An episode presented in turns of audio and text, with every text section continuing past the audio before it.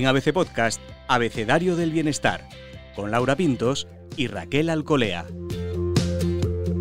Bienvenidos bienestarios, soy Laura Pintos y en este episodio de la segunda temporada de Abecedario del Bienestar hablamos con Elsa Punset. Elsa lleva un apellido que hace honor a la divulgación científica gracias a la labor de su padre, el inolvidable Eduard. Y vaya si sabe llevarlo, pues ella es todo un referente en bienestar y en la investigación y la formación de la inteligencia emocional aplicada. Elsa Punset es licenciada en Filosofía y Letras, máster en Humanidades y en Periodismo y una autora y conferenciante de éxito.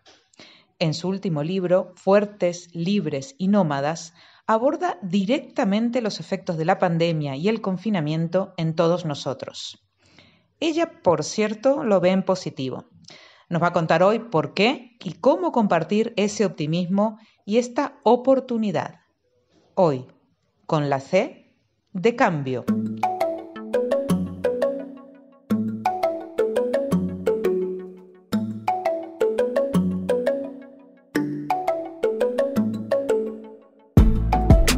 Acompaña, como siempre, Raquel Alcolea. Raquel, ¿has notado en ti misma algún cambio desde que comenzó esta pandemia?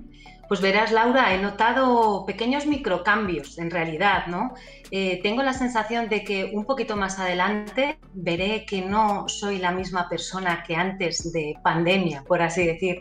Pero, pero sí, casi que no da tiempo a analizarlo, ¿verdad? Es cierto que no da mucho tiempo, pero sí notamos todos algún proceso de transformación, por lo menos unas llamaditas a cambiar ciertas cosas. Nos lo contará mejor Elsa, Elsa Punset. Bienvenida. Hola, muchísimas gracias por hacerme este hueco y dedicar estos minutos a, yo creo, reflexionar sobre... Leonard Cohen, el cantante, lo decía de una forma muy bonita, muy poética. Decía, de todas las grietas, ah, tiene que haber una grieta en todo, por ahí sale la luz, o algo así. Pues un poco reflexionar sobre la luz de esta pandemia. Intentando abordar y estudiar esa luz, hablas en este libro, en Fuertes, Libres y Nómadas. Em, leyendo la introducción tenemos la sensación de que la pandemia y el confinamiento en ti sí que han impactado, han producido cambios y te han hecho replantearte ciertas cosas.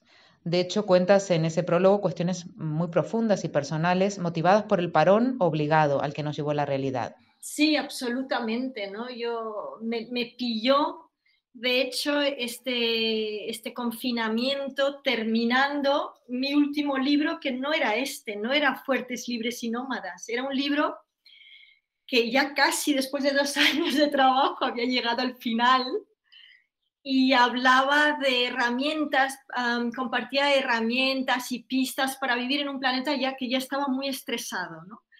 pero de repente pues pasa un poco lo inimaginable, ¿no? Que es que nos quedamos encerrados en casa y bueno, con esa sensación realmente casi de, mal sueño, ¿no? A ratos, de que no puedes salir a trabajar, de que ah, tienes a personas ah, queridas que están viviendo solas, ah, que no pueden ver a nadie, otras personas, como nos pasó en casa, pasando una enfermedad y sin poder acudir a los hospitales a operarnos. Es decir, realmente estás en una situación que yo creo que es única en nuestras vidas, para nuestras generaciones. No, no habíamos vivido algo colectivamente tan traumático.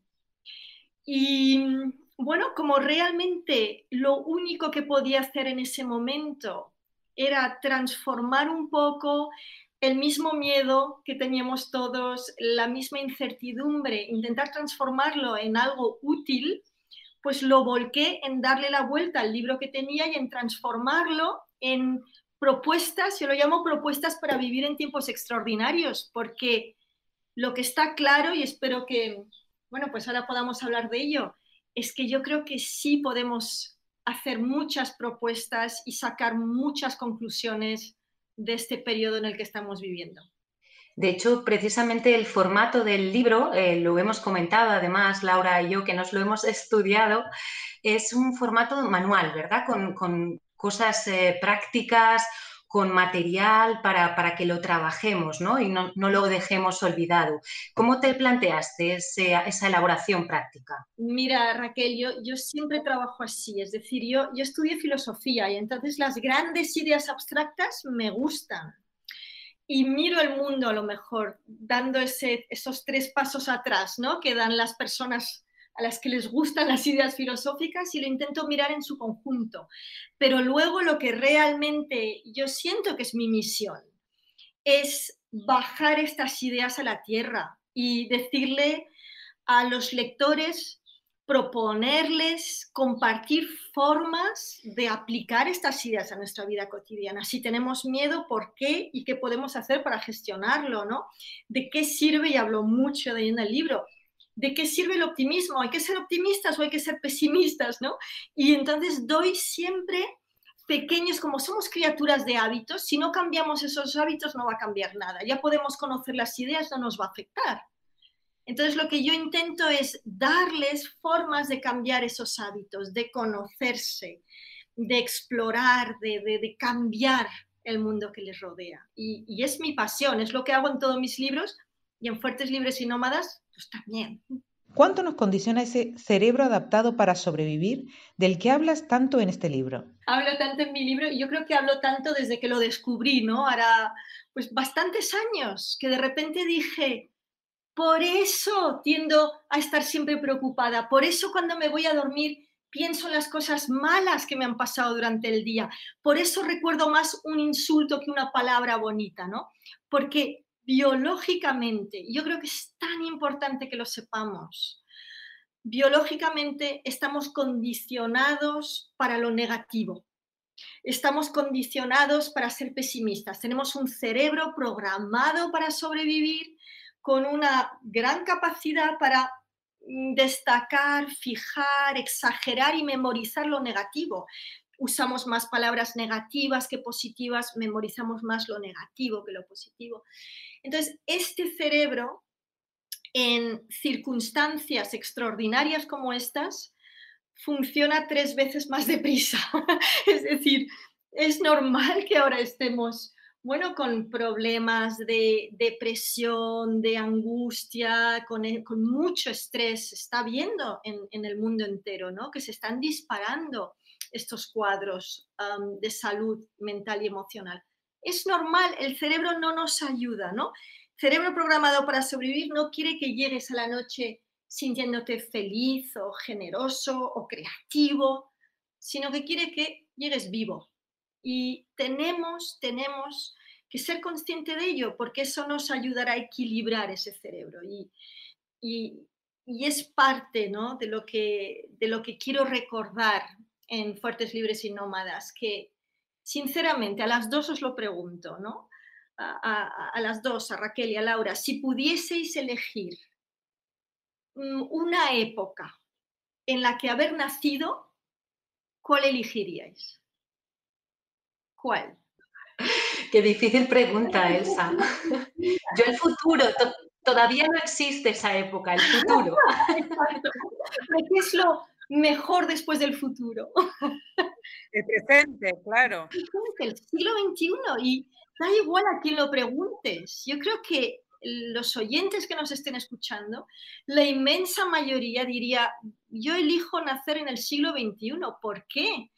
porque es la mejor época, es la época en la que realmente estamos enfrentándonos a muchas injusticias, muchos prejuicios, a la pobreza global.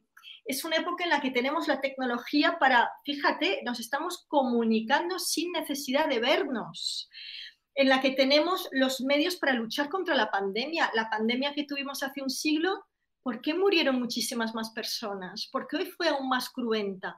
porque no teníamos la tecnología, ¿no? Es decir, sobre todo si eres mujer o si estás enfermo, si perteneces a un colectivo vulnerable, discapacitado, homosexual, lo que sea que ha sido vilipendiado hasta hace no mucho, ahora estamos haciendo un esfuerzo enorme por superar todos estos retos. Elsa, si tenemos esa libertad ahora, esa tecnología o esa ciencia que tanto nos aporta, ¿Por qué, sin embargo, vivimos con tanto miedo? Bueno, lo cierto es que ahora estamos, y yo creo que es uno de los problemas, ¿no? Estamos viviendo en una sociedad que no calibra bien lo que es un ser humano.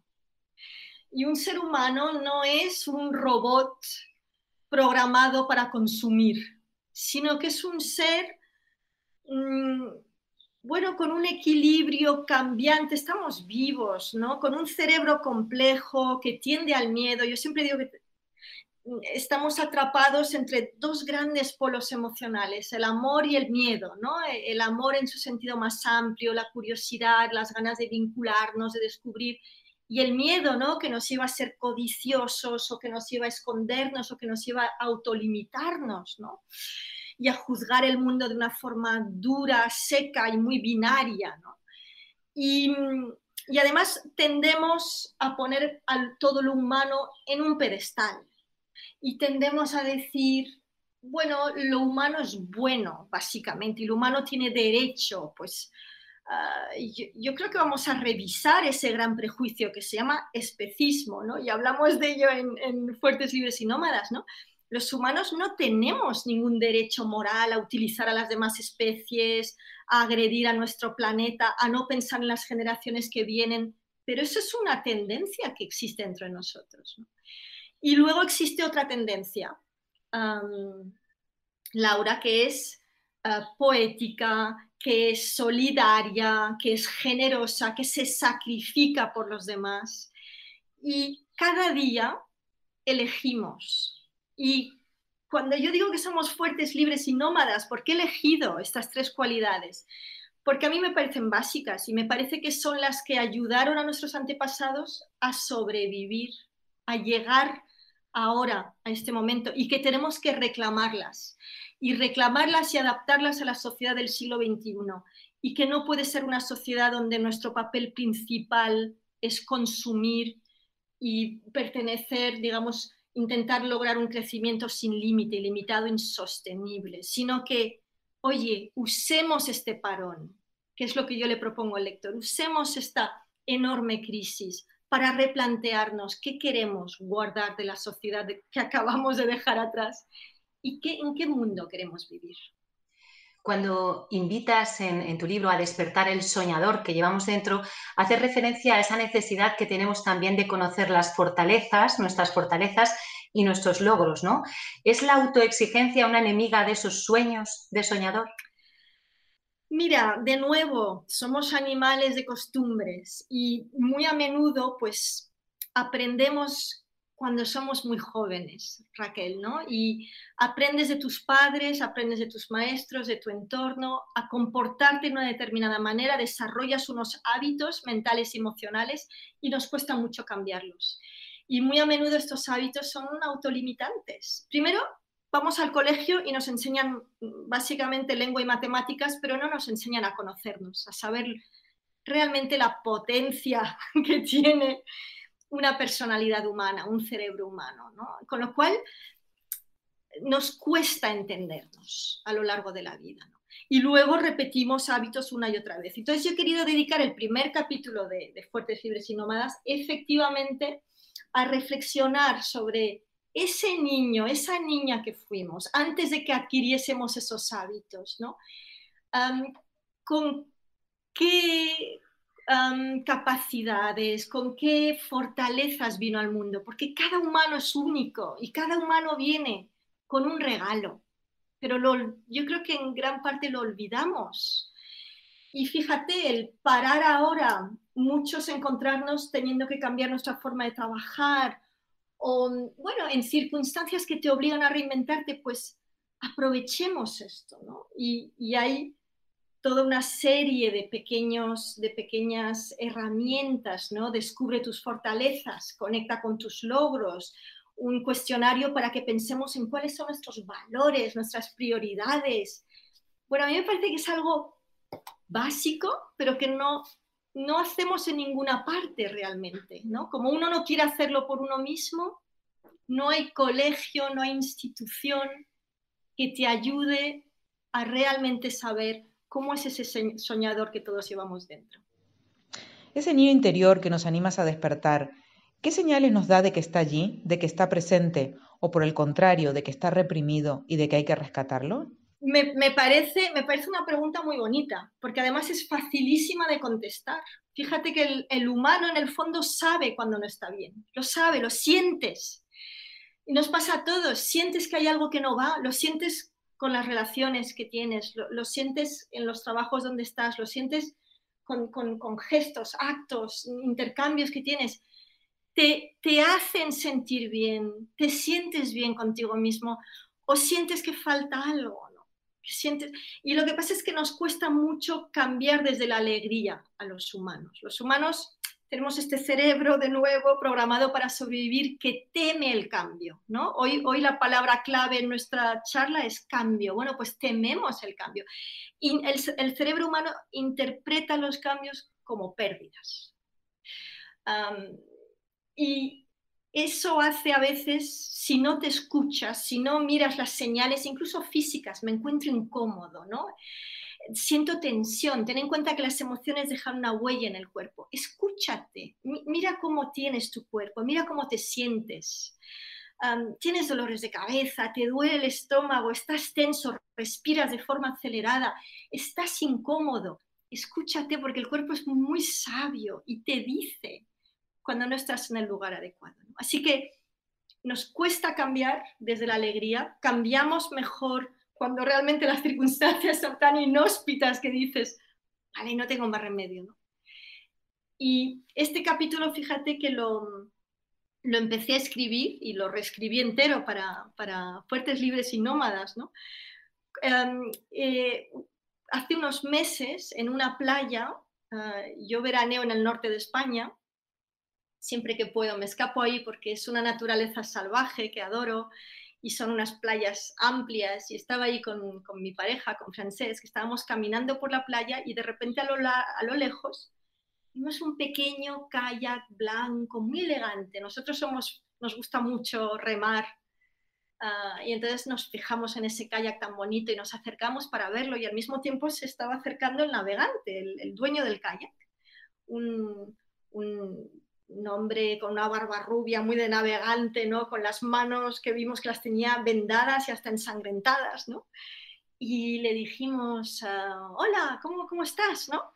Ah, ¿De dónde vienes? Y dice, bueno, ayer llegué de Santander. Santander es una ciudad en España que está a 600 kilómetros de la playa donde estábamos, 600 kilómetros. Y le decimos, bueno, ¿y, ¿y, dónde vas ahora? Pues me voy a Oporto a Oporto, que estaba en Portugal. horas y horas de navegación, días y días de navegación.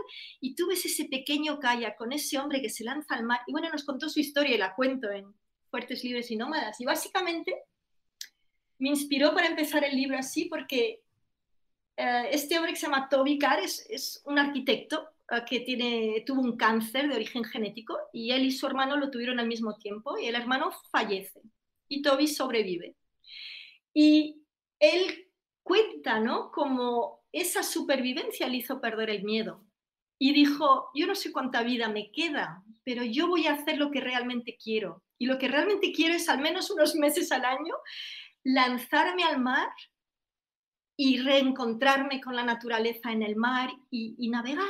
Y eso es lo que yo quiero hacer. Y, y, ahora lo combina, de hecho, con su trabajo de arquitecto, ¿no? Pero me parece que es muy inspirador, que hay todas estas personas más o menos anónimas que tienen vidas que yo creo que nos pueden ayudar también a, dar ese paso, a librarnos de nuestros miedos.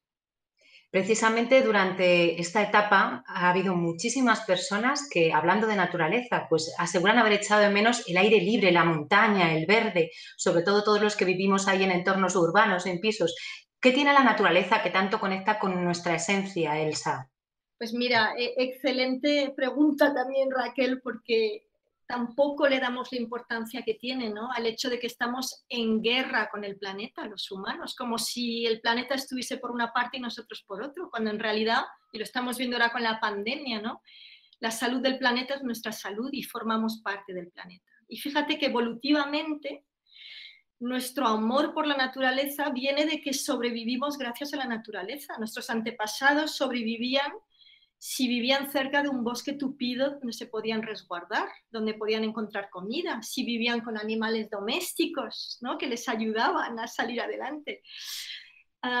así que realmente formamos parte de la naturaleza y yo en, en, Fuertes, Libres y Nómadas he querido recordar esto a los lectores, que necesitamos reconectar con la naturaleza, necesitamos estar en paz con ella, necesitamos vivir en entornos que sean menos duros, menos artificiales, meter las manos en la tierra, salir a caminar, cuidar esa naturaleza, comer y producir nuestra comida de una forma que no sea cruel, porque si no, todo esto tiene un precio enorme y yo sé que os he dicho al principio que esta es la mejor época posible para vivir, pero también creo que hay que saber que todavía tenemos muchos avances por conseguir y uno de ellos es esta relación con la naturaleza y con el medio ambiente. No, no darle la espalda, somos parte de la naturaleza, somos naturaleza. Elsa, paradójicamente estamos ultra conectados y enganchados a las pantallas y con mucha tecnología, quizás eh, más que nunca en la historia. ¿Cómo encontrar ese balance entre la necesidad de conectar con la naturaleza y también de estar hiperconectados? Yo creo, Laura, que se trata sobre todo de usar la tecnología de una forma más humana. ¿no? Y por ejemplo, vosotras ahora me habéis pedido que, aunque nuestros oyentes no nos van a ver, pero nosotras sí nos pudiésemos ver, ¿no? Ah, ¿Por qué? Pues porque nos ayuda a comunicarnos. Esto es una forma de comunicarnos humanamente, el recordar que mirarnos las caras, poder sonreírnos, aunque sea un poco artificioso porque las cámaras retardan la imagen, etcétera, pero bueno, nos sentimos más cercanas porque nos vemos, ¿no? Y, usar, y fíjate que esto engloba todo, ¿no? Engloba la dureza de las redes sociales, en las que por falta de empatía, es decir, de ponernos en la piel del otro y de pensar cómo nuestras palabras afectan a los demás, llegamos a decir cosas por redes sociales que jamás nos diríamos a la cara.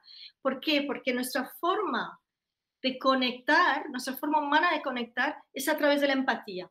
La empatía es un mecanismo maravilloso con el que nacemos los humanos que nos permite ponernos en la piel del otro. Y mira, por ejemplo, Raquel ahora tiene una sonrisa muy bonita, está sonriendo y a mí me enternece cuando sonríe. Yo tengo en mi cerebro neuronas espejo que sonríen cuando sonríe Raquel. Y si yo le estuviese diciendo algo duro a Raquel, su reacción se me, se me contagiaría, como si fuese, las emociones se contagian como un virus. Y eso muy a menudo lo perdemos a través de la tecnología. Así que por una parte la tecnología es extraordinaria, nos da más información que nunca, nos permite conectarnos de alguna manera, nos entretiene, nos cura, en fin, todo, pero por otra, si la usamos mal, podemos acabar viviendo ah, privándonos de lo que es, yo diría que científicamente el indicador más importante de felicidad de los humanos, que es la relación con los demás.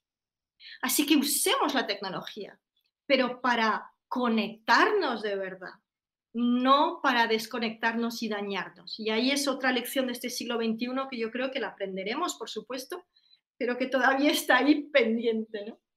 Hay otro llamamiento que nos hace si es a vivir como grandes optimistas, ¿no? Eh, ¿Cómo saber si soy pesimista ¿Y, por dónde empiezo si quiero pasarme al otro lado? Perfecto. Vamos, vamos, a desmontar algunos mitos sobre el optimismo. Primero, os voy a pedir a las dos que os pongáis nota en una escala del 0 al 10 y que nuestros oyentes lo hagan también si quieren. Del 0 al 10, ¿cómo eres de optimista? Raquel y Laura. Ay, Laura, ¿te animas tú primero? bueno, yo creo que me voy a poner un 7. Un 7. Yo, yo, yo, creo que soy más optimista. Venga, yo un 8 me pongo. Vamos a ver. ¿Por qué es importante? Y si no estáis seguros, una forma muy rápida de saberlo es preguntando a una persona cercana que os quiere. ¿Mm? Preguntarle, ¿me ves optimista o me ves pesimista? Pase lo que pase, que sepáis que el optimismo y el pesimismo nacemos con una tendencia genética al optimismo y al pesimismo. Igual que nacemos con una tendencia genética a un peso corporal. Pero con buenos hábitos tú gestionas bien tu peso corporal y con buenos hábitos tú puedes entrenar tu optimismo. ¿Por qué es tan importante el optimismo? Mirad, mm, hay muchos mitos en torno al optimismo y uno de ellos es que de alguna forma, como hay tantas personas que están tristes, que lo están pasando mal en el mundo, ¿cómo voy a ser yo optimista? ¿no?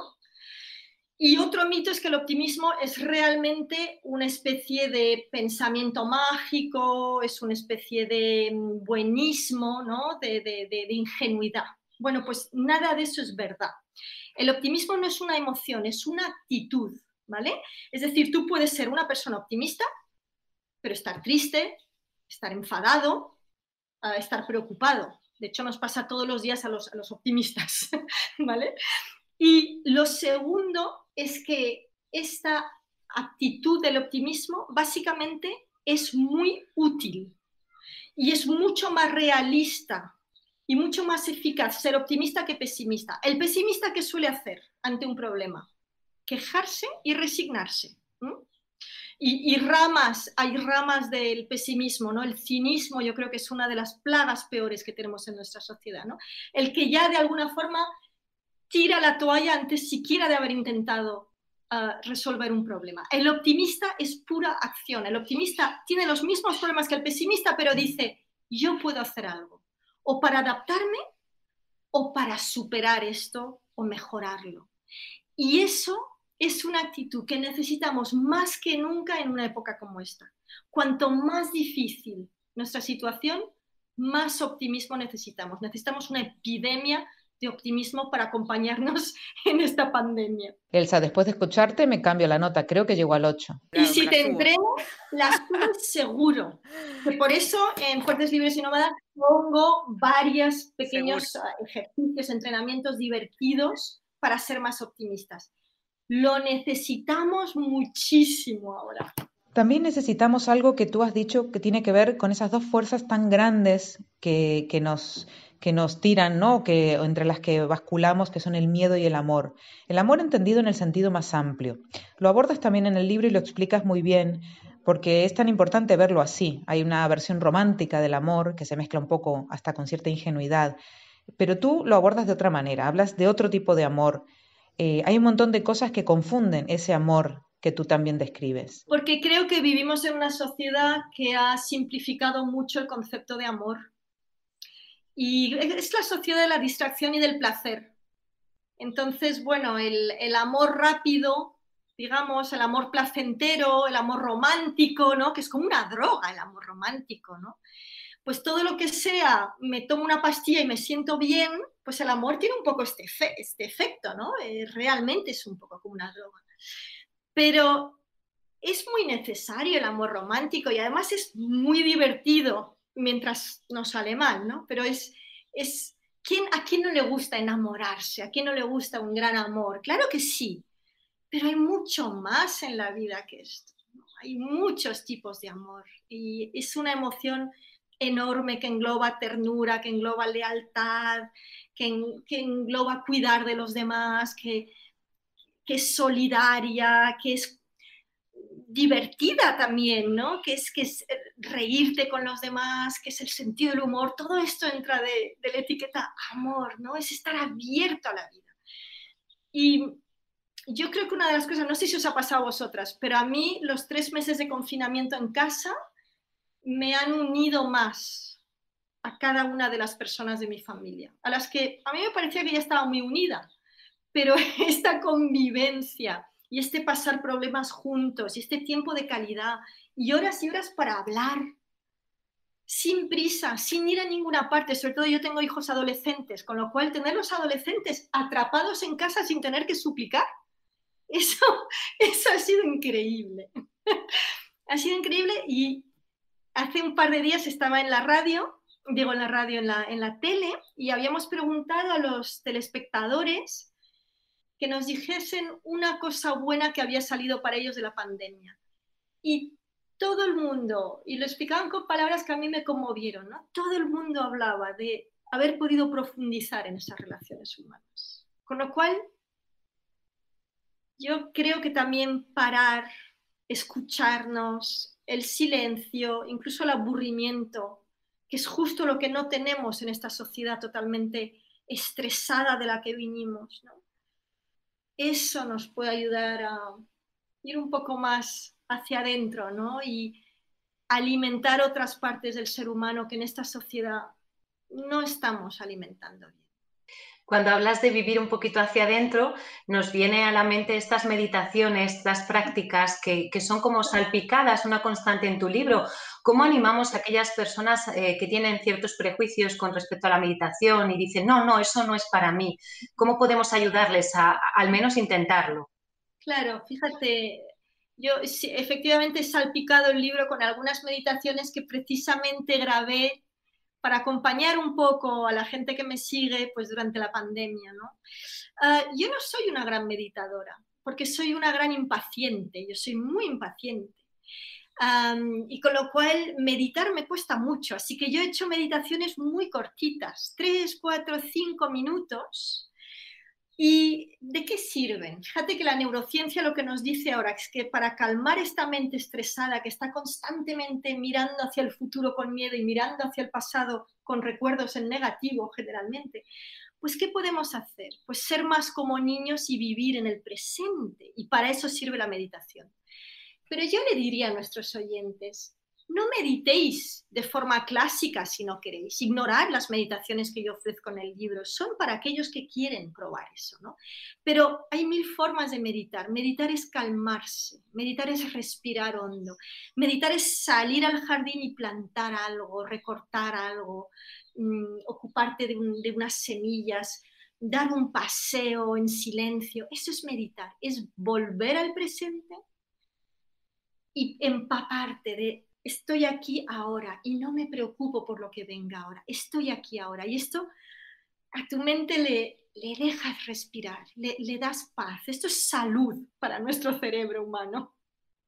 Hablemos ahora de un concepto, si te parece, Elsa, eh, que nos ha parecido curioso. Uno crece, se cultiva, vive y en el esplendor de sus capacidades parece como que ya es tarde para todo. ¿Cómo evitamos esa influencia de los sesgos por edad, ese edadismo, ese concepto del que nos hablas en el libro?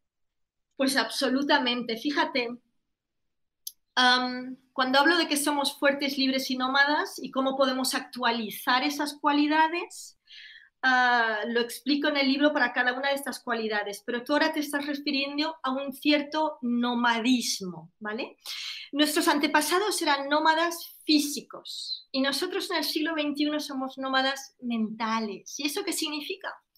Pues que vamos a un mundo mucho más fluido en el que todos estos antiguos prejuicios que hemos venido arrastrando durante décadas y décadas, en este mundo fluido, el sexo, la edad, eh, la cultura, el lugar de nacimiento, el género, la etnia, todo esto va a dejar de importar y de dividirnos. Creo que el día que nos libremos de tantos prejuicios, y estamos en ello, ahora estamos atacando de frente el sexismo y estamos atacando de frente el racismo. Pero hay un prejuicio que yo creo que está al caer, que es el edadismo. Y es lógico, lógico que en unas sociedades que hace 100 años vivían a lo mejor la mitad de tiempo, pues de repente no sabemos muy bien qué hacer con todos estos años extra que, este, que estas últimas décadas nos han regalado. Y tendemos a seguir pensando en cumplir años como algo realmente, ah, bueno, negativo. Y fíjate que ahora se está empezando a estudiar cómo envejece el cerebro. Y doy ese ejemplo en Fuertes Libres y Nómadas, porque creo que puede liberar a muchas personas, ¿no? De, porque nosotros mismos somos edadistas y tememos la edad para nosotros mismos. Fíjate que cuando em, eres muy joven, tienes un cerebro, por ejemplo, que procesa las cosas muy deprisa, ¿no? Es como un ordenador muy rápido. Y tienes una excelente memoria a corto plazo. Te dicen una cosa y te acuerdas, te dicen un nombre, te acuerdas. Bien. A medida que envejecemos, la, idea general es que el cerebro como que empieza a declinar, ¿no? O sea, hay un declive y todo va para abajo. Claro, ¿a quién le va a apetecer envejecer así, no? Es absolutamente es una visión terrible. Entonces luchamos por no envejecer. Pero ¿qué es lo que pasa? Que ahora gracias al Big Data, que podemos analizar enormes segmentos de población, hemos visto que no es verdad, que el cerebro no envejece así.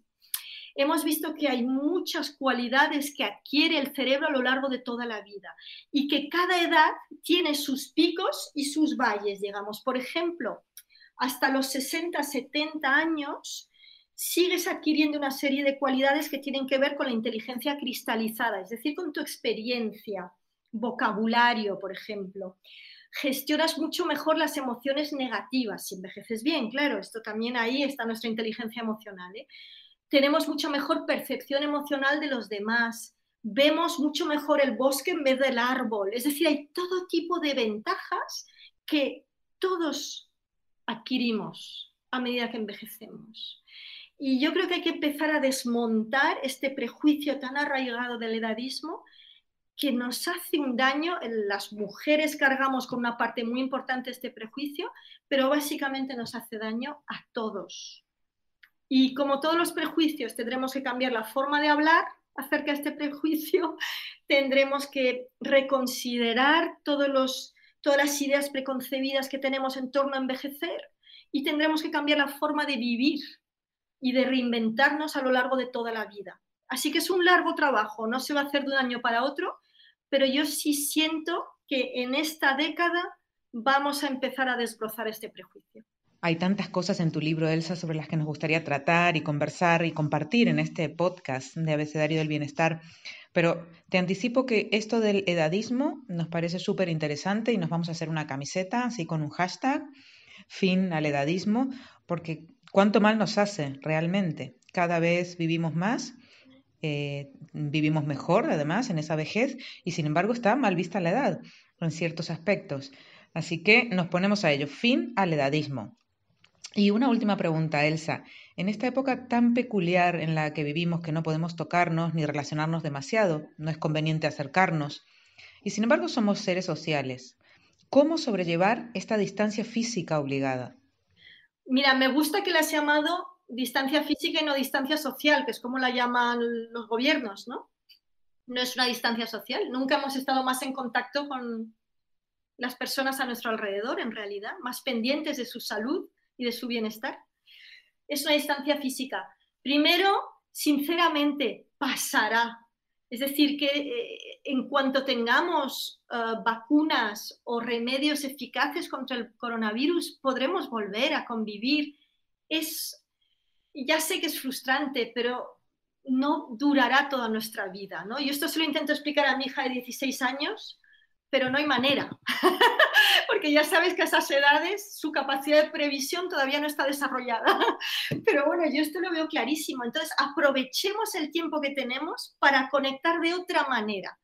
No sepamos, por ejemplo, que aunque lleves una mascarilla, si sonríes con una sonrisa real que te viene del corazón, se mueven todos los músculos de los ojos y el, la persona con la que te cruces te verá sonreír usemos palabras para decir con palabras lo que ya no podemos decir con gestos. Claro que una caricia es más rápida y más rica que una palabra, pero no importa, somos seres inteligentes. Usemos ¿no? nuestra, nuestra imaginación pues, para aprender a conectar con las personas a nuestro alrededor de otra manera, hasta que esto pase. Y luego volveremos a nuestros abrazos, a ese contacto físico y a esa convivencia que tan importante es para nosotros. Muchísimas gracias, Elsa Punset. Alargaríamos esta conversación sin duda. Lo que nos queda es practicar con este manual, con tu libro Fuertes, Libres y Nómadas, para encontrar el lado bueno de esta situación, que sin duda lo tiene.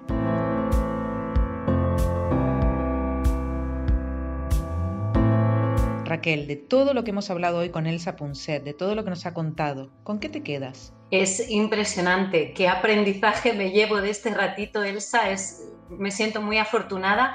Me he quedado con eh, la frase en relación al optimismo, que es una actitud y he dicho, qué bien, porque si no es una emoción, yo puedo trabajarlo y entrenarlo y, puedo ser optimista más, ¿no? Y, me encanta tu visión sobre la meditación, que todo puede ser meditación, eh, plantar una semilla, es maravilloso y abre mucho el campo para muchas personas que, que lo ven un poquito cerrado ese concepto, ¿no? Incluso, incluso Raquel, una caricia puede ser una, meditación. ¿Cómo, ¿Sabes cómo, cómo tocas a la persona que tienes a tu lado? ¿Cómo la miras? Todo eso puede ser una meditación. Así que bueno, pues estamos en un momento, yo creo, extraordinario para usar este tiempo extra que nos ha dado la vida y para trabajar ese optimismo que efectivamente es actitud y es entrenable y lo necesitamos más que nunca. Qué bonito es conversar con alguien que tiene esa extraordinaria capacidad, como Elsa Punset, de explicar cosas tan complejas de una manera tan accesible, sencilla, fácil de entender. Nos quedamos, que lo sepa Elsa, con la bandera del edadismo, no al edadismo, que efectivamente en las mujeres impacta directamente, nos afecta especialmente. También con la idea de trabajar el optimismo como una actitud, por tanto una elección, y con la consigna de la sonrisa a través de la mascarilla. No se ve, pero sí que se nota y produce su efecto. Muchas gracias, Elsa Punset. A vosotros, un abrazo grande. Hasta la próxima, bienestarios. Puedes escuchar todos los episodios del Abecedario del Bienestar en abc.es, iBox, Wanda, Spotify, Apple Podcast y Google Podcast. Y no te olvides de seguirnos en las redes sociales. ABC-Bienestar.